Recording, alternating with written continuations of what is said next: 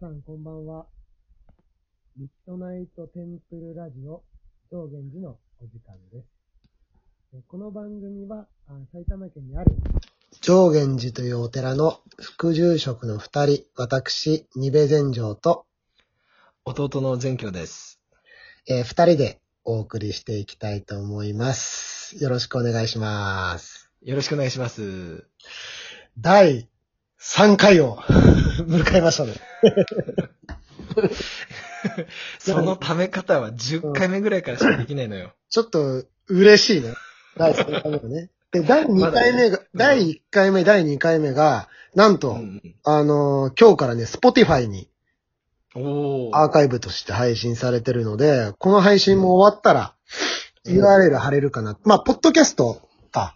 それは今申請中なので、OK が出れば、うんあーはい。なるほどねできます。まあ結構ビッグネームだよね、そこ2つはねい。やー、ありがたい。で、なんかね、今日チラッと見たら、ラジオトークもなんかね、あの、ハートマークがいくつかついてて、お なんか、ちょっと嬉しい。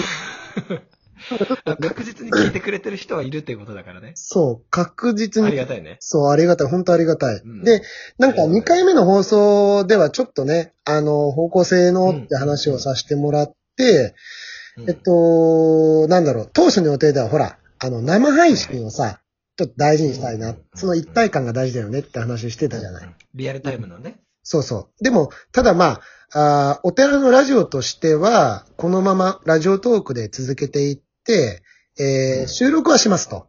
で、はい。えーミッドナイトの時間に、その収録後のものをお配信させていただきますよってスタンスがいいかなってことでね。うんうんうんうん。そうだね。で、生配信が好きな人は、ね、それこそ、あの URL が 貼ってありますけれども、六尺、六尺奉仕のところに、ね、あ生配信をさばくツイツイッターのそうだね。ホッケ系界隈では一番マニアックな話題を ホッケ系界隈。ぜひいらしてください。初めて聞いたわ。そうだね。ホッケ系界隈では。そうそうそうそうそうそうそうおそらく群を抜いてナンバーワンだと思いますので。うん、あのー、本当ニッチなね、あの、隙間スイッチだ。隙間スイッチ。本当に。隙間スイッチがね。ニッチに。誰が聞いてるのかわからないものほど誰か聞いてるっていうスタンスでやってるからね。素晴らしいな素晴らしい。いいと思います。ぜひ、あの、番組の概要欄のところに書いてあるので、うんえーね、皆さんにはいろんなところ見てほしいなと思います。で、ちょっと報告いいかな、報告。おうん。はいはい。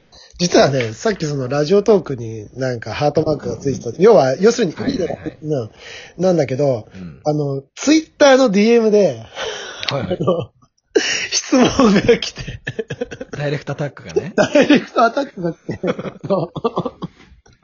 ちょっとね、ちょっとし、なんだろう、名前とかってこういうの伏せた方がいいんだよな。多分。まあそうだね。匿名、匿名名の方がいい前を伏せて、うんあの、軽く、ちょっと待ってね。読み上げる。うんえーっとね、うん。ワクワクするね、これは読。み上げると、そうそう。あのー面白く聞かせてもらってますみたいな感じではいはい始ま。あ、よくあるやつね。そうそうそう。でね、あのね、結論から言うわ。うん。はい質問があるからす。はいはいあのはい、。あのね、ズバリ、お坊さんに聞きたいです、みたいな感じで。あの、幽霊っているの？いるんですか？っていう質問が。あのさ、一発目さ、うんちょっとなんだろう、重く、重いというか、なんかちょっと難しすぎない？うん。まあ、ただそこにニーズがあるってことだからね。あ逆を返せばね、やっぱり。聞きたいことナンバーワンぐらいの勢いがあるってことだと思うんだよね。なんかでもこの一発目のさ、ほら、ね、うん質問とかってなんか、大事にしたい。うん大事にしたい。そうだね、そうだね。確かに。幽霊っているんですかってすごい難しい質問だと思うの。難しいね。これはね、まあ、マニアックな、このホッケ系界隈のうん、まあ、代表者として、勝手に代表を名乗らせてもらって、うん言わせてもらうと、これは本当に難しい問題で、うん。これはね、一宗教家である、特に仏教を信仰する僧侶という立場で、うん。また一つの宗派に属している人間が、ほ側面から、こうですよっていう断言はね、どうしてもできないよね。う。なるほど。なるほど、なるほど、なるほど。なんでかっていうと、うんどうしても仏教とか宗派になると、お釈迦様とか、それぞれの宗派の開祖っっていう、うんうんうん。その人たちをリソースにして、この人たちがこう言ってるからという側面でしか捉えられないから、うん。仏教的な判断というのは、神道的、キリスト教的みたいに、うん。他の大きな分野から見ると、うん。全く正反対の答えになりかねないから、うん質問者さんの宗教がわからない以上、これはちょっとね、断言できないかなって俺は思うね。ちょ、ちょっと、ちょっと一個言っていい？うん。ちょっと一個言っていい？あの、はい慣れ、慣れすぎ。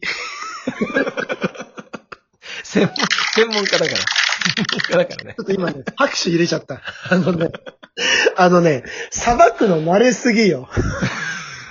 もっとさ、可愛くさ、あの、えー、どうなんだ、でも言ってほしいな、とかさ、そういう可愛さないの？あの、まあでもね、あの、我々ホッケ系、特に日練習は、やっぱりね、あの、うん多面的な問題を抱えてますから、いついかなる時に、どんな槍が飛んできても、なるほどね。その槍を弾けるようにね。なるほどね。まずは、ディフェンスありきだから。うんうんうんうんうん。そこをディフェンスは最大のオフェンスだからね。うん。でもその広い目線って、やっぱり目に見えないものを扱う以上、うん。大事だよね。そうだね。で、確認のしようがないからね。そうそうそう。で、俺はね、なんか、こう、うん。この幽霊っているんですかってすごいズバリはいはいはい。局所的な質問をいただいたんだけど、うんそのことに対しての白黒は、さっき前教が言ったみたいに出す必要はないと思ってる。。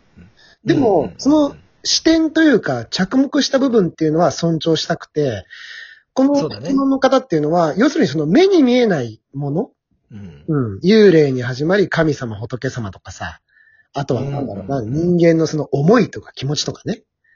そうだね。そういうものに対して、えー、こう着目してるっていうところは、すごいいいことだなって思うんだよね。うんうんうんうん。確かに。うん。やっぱりさ、こう、古来よりさ、うん。幽霊っていうものをこう考えると、うん。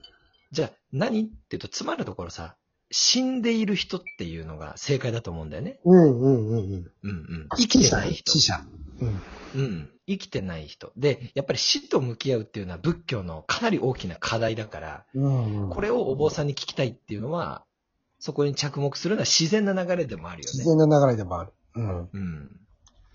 確かに。そういう意味で言うとやっぱり死っていうのは、うん。すごくこう難しくて、日本の国内で言うと、うん。やっぱり神道だよね。うん。神道っていう宗教があって、我々仏教徒っていう外来の外から来た宗教家がいて。それで言うと難しいのは、例えば、うん。神道は死っていうのを汚れって表すんだよね。汚いもの。なるほど。忌むべきことみたいなことかな？そうそうそうそうそうそうそう。う日本神話の中でも死っていうのは汚いもの、忌むべきもの。うん。だから清めなきゃいけないっていううん。考え方なんだけど、じゃあ仏教はどうかっていうと。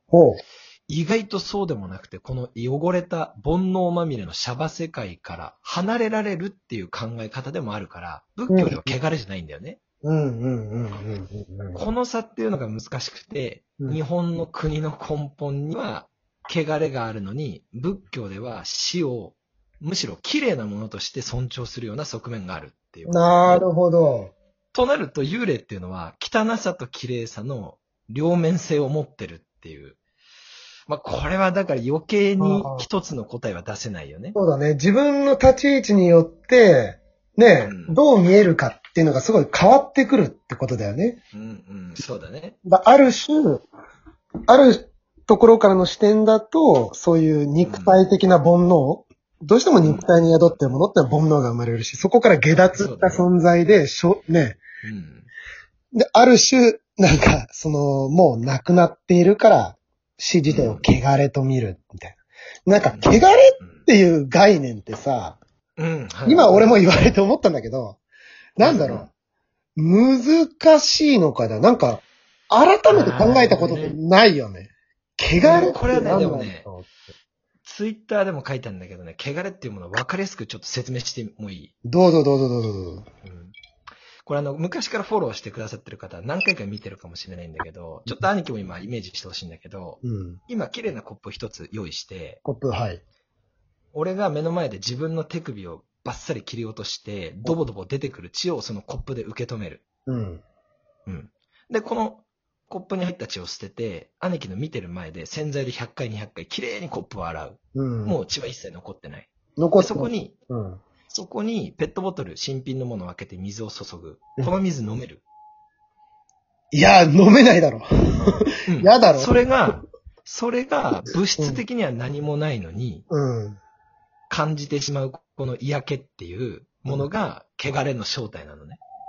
はあ。で、肝心なのは、汚れたのはコップでも水でもないのよ。自分自身の認識っていうところ？こと？そうう。んそう。だから、事故に植え付けられてしまう、取り除くことのできない概念っていうのが、汚れっていうんだよね。